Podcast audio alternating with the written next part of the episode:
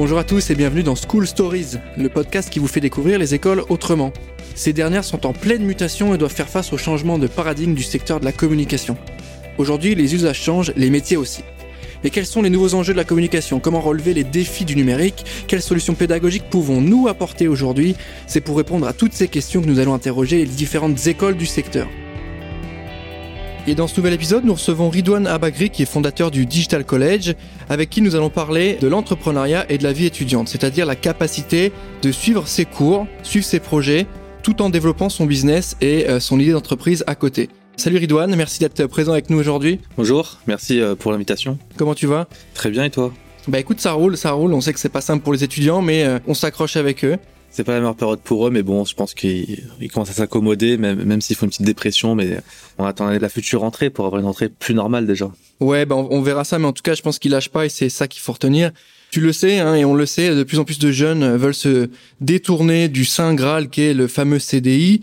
Euh, ils souhaitent s'émanciper un petit peu de tout ce qui est euh, système de salariat classique parce que ça leur convient plus. Et quand on parle du future of work, on parle de milliers de jeunes hein, qui ont envie de lancer leur business, de lancer leur idée, de se sentir utile et d'avoir en main de, de, réelles opportunités. Pour commencer, selon toi, quelles seraient les, les grandes qualités, les grandes compétences d'un bon entrepreneur? Bah, Les qualités, euh, je pense que c'est un peu pareil pour tout le monde. Je pense que la première qualité, c'est d'avoir l'envie et la motivation, parce que je pense que c'est le bon moteur pour euh, pouvoir entreprendre et créer un business. Et après, les qualités, c'est euh, sont assez basiques. Quand on regarde bien, c'est ça que pour moi, tout le monde peut être entrepreneur, c'est d'être polyvalent, d'être curieux, de pouvoir apprendre en, expérimentant. Et je pense surtout euh, être courageux parce que l'entrepreneuriat, c'est plus une question de courage d'abord. Après, je pense que le reste, il vient naturellement et euh, que le marché ou euh, notre business nous force nous force à, évoluer dans le, dans le bon sens. Est-ce qu'il y a, il y a une certaine rigueur qui fait partie de ces compétences à avoir ou, ou c'est un état d'esprit plus? Bah, Pour moi, la rigueur n'a rien à voir avec l'entrepreneuriat, pour être honnête. Quand on regarde l'histoire, beaucoup d'entreprises sont créées dans le chaos, avec des, des, des hommes et des femmes qui n'ont aucune rigueur et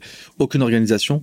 Donc je pense que c'est plus état d'esprit, euh, c'est plus l'orgueil aussi euh, que vont avoir certaines certaines personnes qui vont les qui vont leur donner des aides et qui vont les pousser. Et je pense que dans les motivations, euh, je pense que les gens se font beaucoup sur ce qu'il faut pour être entrepreneur. Je pense qu'il faut il faut vraiment changer cet, état d'esprit et dire que bah, encore une fois que tout le monde peut être entrepreneur et que la niaque, honnêtement, euh, l'insouciance des étudiants d'ailleurs aussi, c'est ce qui apporte le plus dans dans l'action que que le reste. Et toi-même, hein, tu es un entrepreneur parce que tu as monté euh, l'école qui s'appelle Digital College.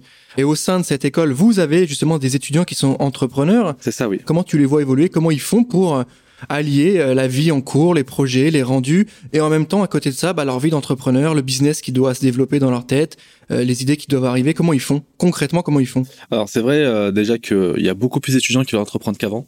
Après, je pense effectivement, il y a premièrement un effet de mode euh, qui se dessine. Il y a aussi l'effet Covid qui fait que bah, il y a moins de CDI qu'avant et que du coup, ben, il y a cette fameuse théorie euh, des chassés de Chapeiro qui dit que euh, quand tu trouves pas de travail, que la société ne peut pas t'accueillir, bah, tu crées ton propre emploi. Donc, je pense que cette motivation, elle passe vraiment au premier et que en fait, parfois, la peur peut être aussi une motivation. Et c'est vrai que certains étudiants ont peur de ne pas trouver un emploi et plutôt que de se confronter à ça, ils vont préférer bah, anticiper et créer leur société. Et, et c'est vrai que nous, on a le phénomène cette année, on a énormément d'étudiants freelance pour moi, le freelancing, c'est vraiment la première porte d'entrepreneuriat pour euh, la majorité des étudiants, parce que c'est plus simple, il y a pas de, il a pas de coût structure, c'est tu vends une, tu vends un service intellectuel, tu vends des services que tu apprends aussi en cours. Voilà, tu, tu fais de la PAO, tu fais de la programmation, tu fais des, tu fais du référencement. Bah, ils capitalisent cet apprentissage en, en, le revendant derrière. Donc ils vont se mettre sur des plateformes euh, sur internet et ils vont, ils, vont se construire un portefeuille client. Ben après, euh, je dirais pour s'organiser au niveau des cours, c'est encore plus simple parce que ils montent tellement en maturité que du coup, bah, les dossiers leur paraissent beaucoup plus simples. Donc, il s'appuie beaucoup sur ça. Et euh, moi, j'estime que plus tu as du travail à faire, plus tu es efficace, plus tu es efficient. Parce qu'un étudiant qui va être étudiant ou qui va être en alternance ou pas, quand tu as des dossiers à faire, en général, ça prend pas énormément de temps non plus. C'est-à-dire que honnêtement, aujourd'hui, euh, les étudiants ont la capacité intellectuelle d'aller très vite et que euh, on a marqué une chose, c'est qu'aujourd'hui, les étudiants doivent avoir beaucoup de travail sur un laps de temps court pour pouvoir produire de la meilleure des façons. Par exemple, si tu vas donner trois dossiers à un étudiant, il va mieux les faire que s'il avait qu'un seul dossier sur une semaine parce que là il va, il va se focus, il va s'organiser, il va se réguler automatiquement tout seul et il va pouvoir euh, sortir, euh, on va dire, une, une performance. Et un étudiant, si tu ne poses pas la performance aujourd'hui, bah, il va, il va pas en sortir grand chose. Et je pense que l'entrepreneuriat, bah, la motivation, c'est l'argent, tout simplement. C'est beaucoup ça. Il y a aussi la satisfaction personnelle. Il y a un peu cette envie de, de dire voilà j'ai accompli quelque chose j'ai j'ai réussi à faire euh, j'ai réussi à faire quelque chose à partir de zéro. Donc du coup bah, il s'estime plus il y a cette satisfaction qui les bah, qui les pousse à aller plus loin. Et en fait c'est vrai que euh, je pense que le plus dur c'est c'est les premiers pas. C'est c'est le premier client la première transaction de dire j'ai vraiment récupéré un billet de 500 euros de 1000 euros d'un client. Et à partir du moment où ils ont ça ils vont ils vont ils vont savoir pourquoi ils le font. Et ça va leur donner une motivation supplémentaire pour les cours. Donc je pense que moi euh, entreprendre en tant qu'étudiant c'est plus une source de motivation supplémentaire pour mieux réussir son année euh, académique que le contraire. Et ça, on s'en, je pense qu'ils s'en, ils s'en rendent pas assez compte. Et c'est assez intéressant ce que tu nous dis, le fait que voilà, si tu leur laisses un projet sur la semaine, ils vont a priori le faire moins bien ou moins efficacement que trois projets parce qu'ils vont s'autoréguler. Je trouve ça c'est intéressant ce, ce concept de s'autoréguler. On a ça a fait un peu voilà penser au libéralisme des étudiants qui euh, prennent leurs projets, qui le mettent en œuvre eux-mêmes et qui savent où est-ce qu'ils doivent aller. Et euh, ça fait penser aussi à des futurs professionnels hein, parce qu'au final vous avez des étudiants qui sont quasiment très souvent en alternance, donc ils sont quand même un pied dans le monde réel. Ça leur permet de s'ouvrir, ça leur permet d'avoir des vrais enjeux, de comprendre un peu le monde qui les entoure. Et du coup, ça les pousse sans doute à voir le monde de l'entrepreneuriat d'un point de vue un petit peu plus concret, peut-être. Bah, déjà ça, et en plus, euh, quand tu es confronté à des, à des professeurs ou des formateurs qui sont eux-mêmes euh, entrepreneurs, et euh, chez nous, il y en a énormément, qui ont beaucoup de success stories, bah, je pense que c'est aussi une source d'inspiration quotidienne. Et c'est un peu un peu un milieu social qu'on crée pour nos étudiants. Par exemple, on dit que les, les enfants d'entrepreneurs entreprennent plus. Bah, je pense que les étudiants qui ont des formateurs entrepreneurs entreprendront plus aussi.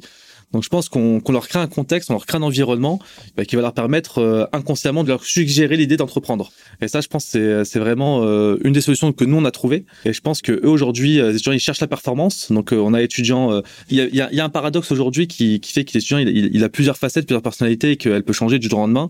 Tu vas voir l'étudiant qui peut hier il était en train de dormir, en train de rien faire et d'un coup bah, il se réveille, il a un déclic et là ça y est c'est la performance. Et c'est un peu cette génération un peu euh, un peu de performeurs. Ça veut dire que quand il y a un challenge, bah, c'est ça qui, qui va les pousser le, plus. C'est vraiment le sens qu'ils vont mettre autour du projet. C'est toutes ces petites choses qui vont qui vont créer la différence. Est-ce que ce, ce sujet de l'entrepreneuriat chez les jeunes, il n'est pas aussi lié à à une volonté de casser ce déterminisme en mode bah voilà on est fils euh, d'une famille qui est pas forcément très aisée le fait de passer par l'entrepreneuriat prouve qu'on peut aussi réussir prouve qu'on peut se donner les moyens et qu'on peut arriver à monter son propre projet et gagner sa vie avec ça, est-ce que c'est pas aussi le moyen pour eux de s'exprimer et de montrer un peu la valeur du travail qu'ils mettent en place? Bah, Je pense que les, contextes sociologiques, ils ont évolué. Avant, tu remarquais que dans une famille, lui qui entreprenait, c'était souvent le cadet, c'était rarement l'aîné. Euh, parce que le cadet voulait se démarquer de l'aîné, c'était souvent une, motivation entrepreneuriale. Je pense que les étudiants, là, ils se réfèrent pas à leurs frères et sœurs, ils se, réfèrent, on va dire, à leur environnement proche. Donc à leurs amis, à, leur, à leurs connaissances, euh, aux gens qui vont côtoyer dans leur milieu professionnel. Et c'est vrai qu'en fait, je pense que ce qui les motive, c'est que grâce à l'alternance directement, ils côtoient des gens. Ils vont soit avoir des managers qui vont voir évoluer. Ils vont s'estimer, je pense pas par orgueil, mais par qualité intrinsèque, parfois meilleur qu'eux. Ils vont se dire, je vois tous ces gens faire ça, je pense que moi je peux le faire. Et je pense que je peux faire mieux.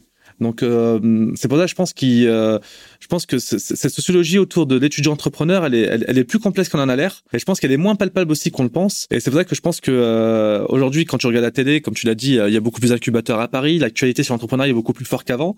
Et ça, ça les conditionne aussi.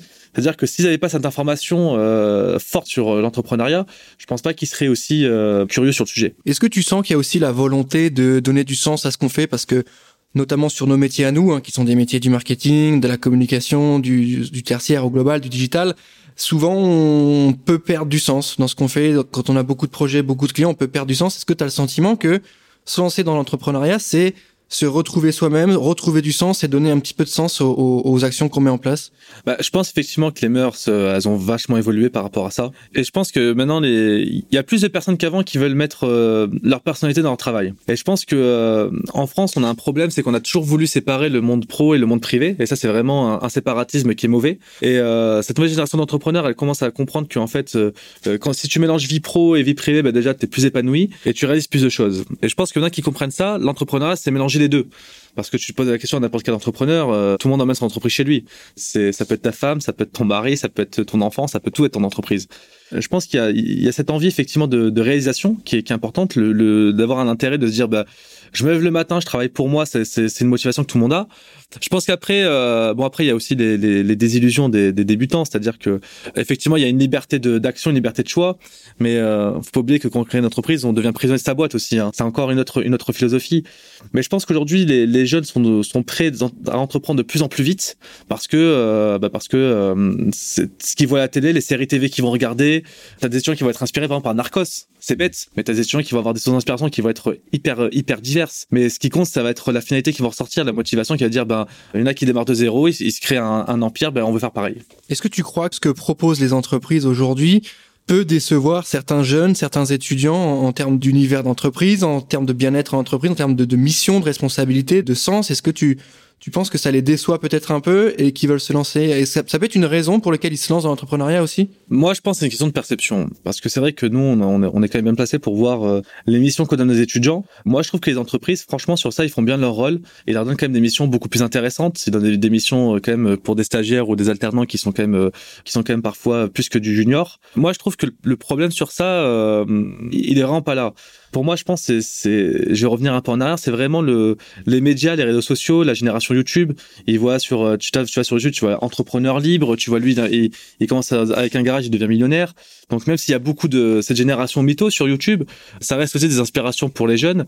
Et, je pense que c'est plus ça qui, euh, qui leur donne envie d'entreprendre que la déception d'entreprise. Parce que honnêtement, entreprise, je trouve que pour les alternants, aujourd'hui, on, on, a la chance en France d'être le seul pays qui, euh, bah, qui donnons accès à, à des postes en alternance sur, sur des postes sympas on leur donne une vraie expérimentation, une vraie expérience professionnelle.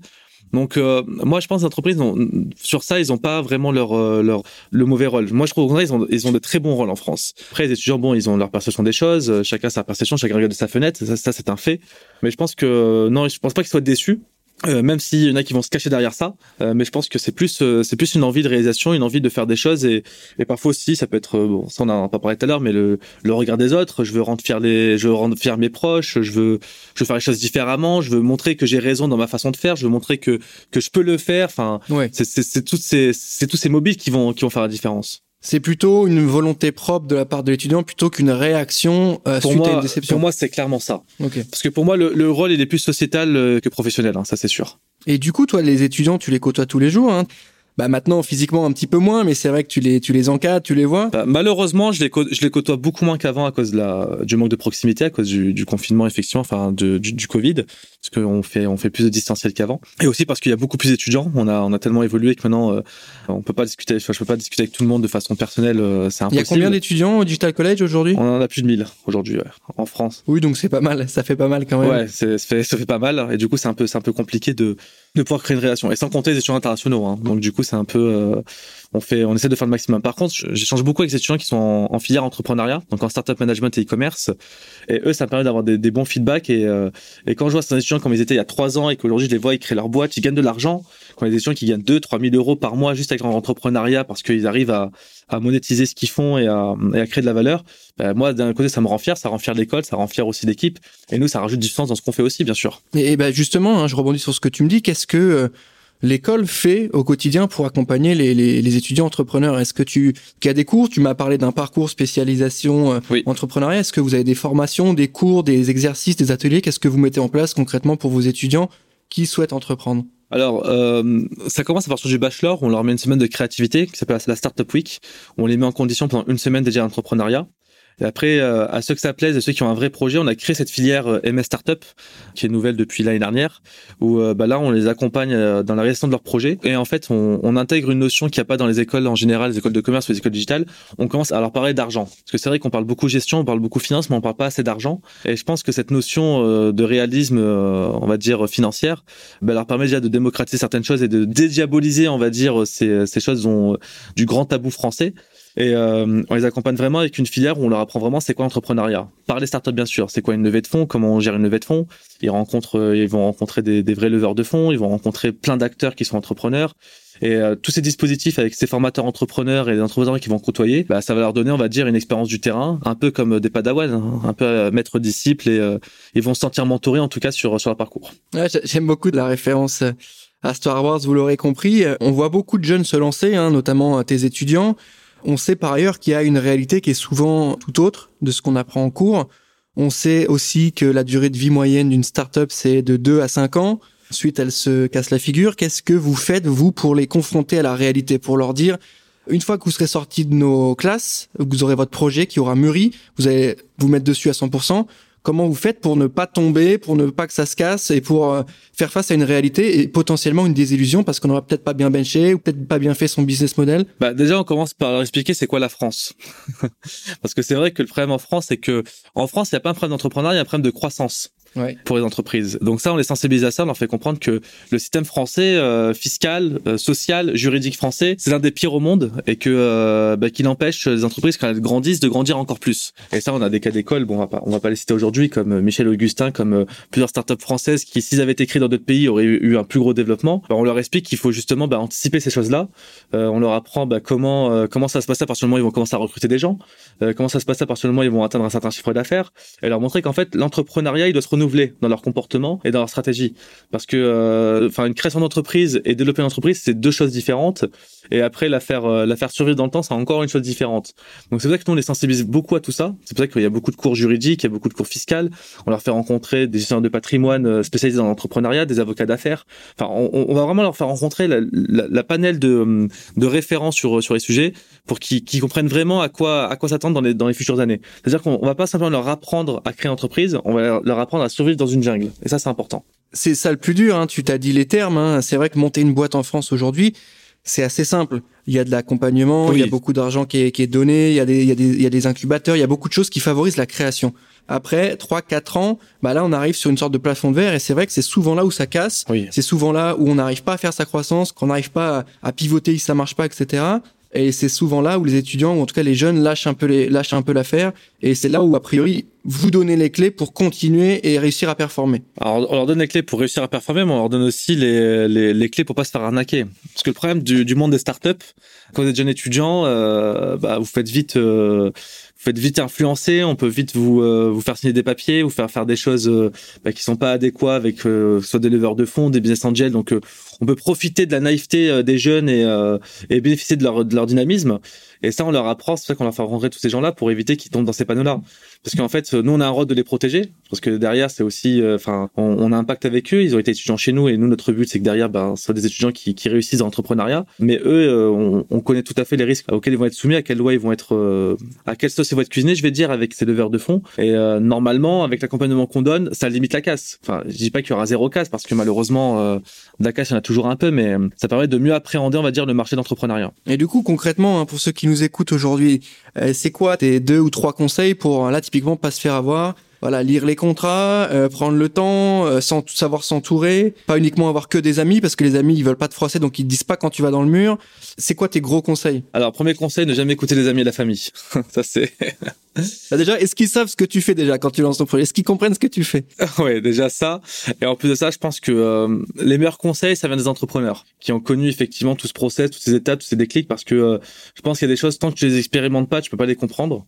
Donc c'est important de, de d'avoir euh, l'avis d'entrepreneurs et d'échanger avec eux pour pas pour fatalement dire ce qu'ils font, enfin enfin nous donner des, des conseils qu'on va appliquer derrière, mais plus pour avoir un avis et on va dire ouvrir un peu notre champ notre champ intellectuel et surtout après bien s'entourer, bien s'entourer surtout sur sur le début.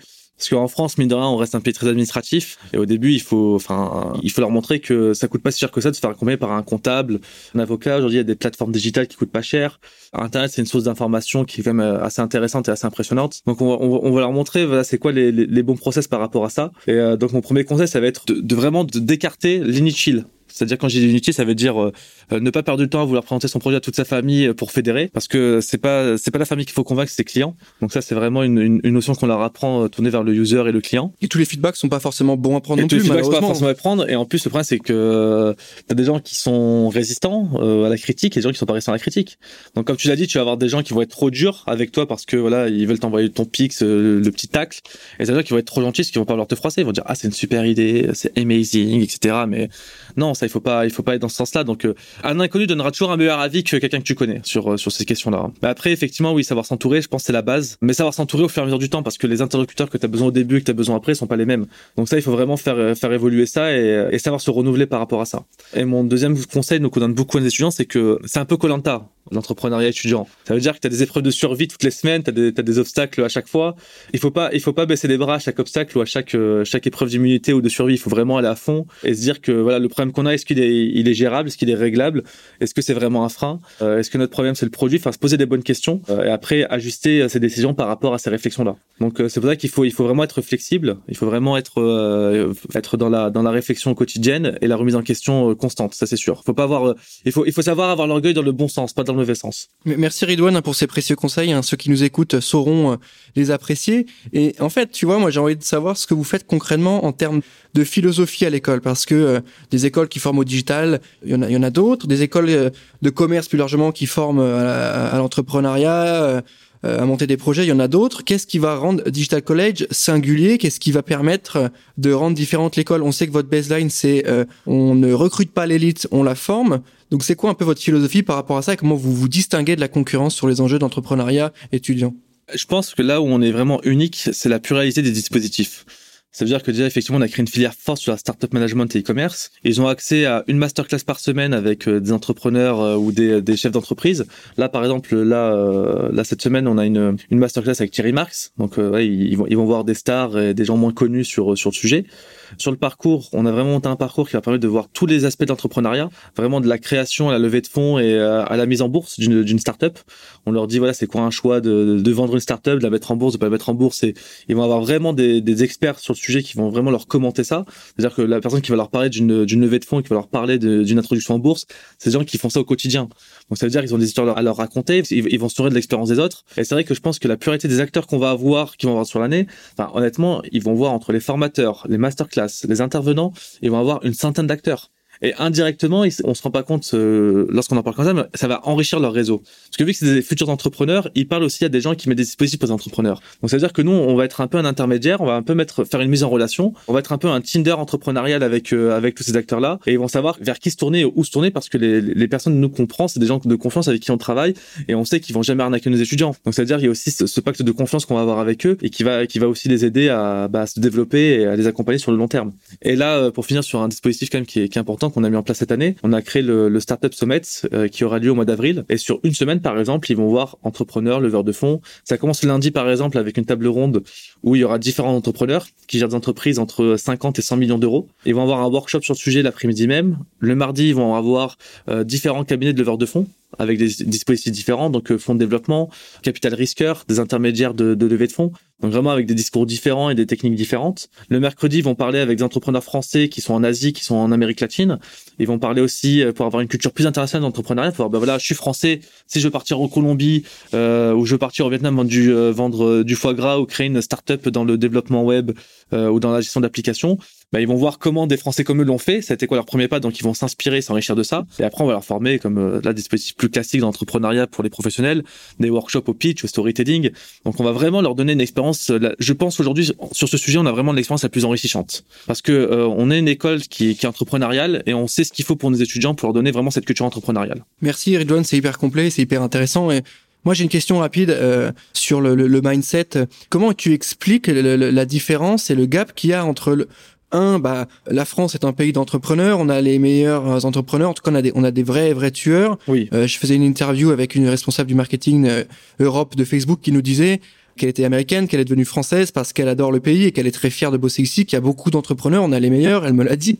Et comment on, peut justifier ou expliquer le gap entre ces talents, cette volonté d'entreprendre, la fameuse Startup Nation, et la réalité qui est, bah, on n'arrive pas à se développer, souvent on est bloqué, on se fait racheter dès qu'on peut parce qu'ensuite c'est trop compliqué.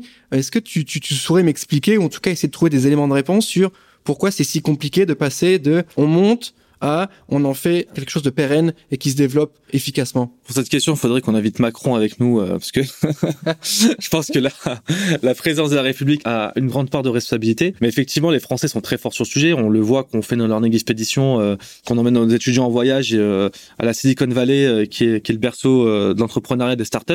Et ils voient que là-bas, par exemple, il y a énormément de Français. Donc c'est vrai qu'ils remarquent que beaucoup de Français bah, s'expatrient pour leur entreprise, pour leur projet ou pour travailler pour d'autres entrepreneurs à l'étranger.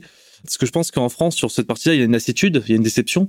C'est que c'est vrai que bon, euh, moi qui suis entrepreneur, je le vois aussi, c'est que bah, plus tu grandis, euh, bah, plus tu passes à la caisse. Ça, c'est une vérité. Mais c'est vrai que les gens se rendent pas compte. Euh, en France, on dit c'est normal de payer des impôts, c'est normal de payer des, des, charges, c'est normal de payer beaucoup de choses. Mais les gens ne se rendent pas compte de la proportion que ça prend.